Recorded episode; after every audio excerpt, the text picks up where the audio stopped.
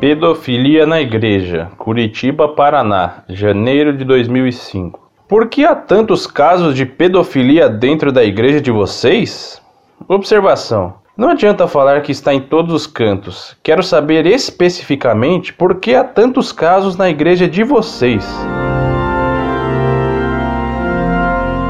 Muito prezado, salve Maria. Muito simplesmente porque a corrupção do ótimo é que dá o péssimo. O padre ou é santo ou cai nos piores pecados. Foi o caso de Lutero, que, sendo sacerdote, além de cometer pecados imensos, estabeleceu o princípio que se devia acreditar firmemente e então se poderia pecar até em nome de Cristo. Incorde Jesus Semper, Orlando Fedeli.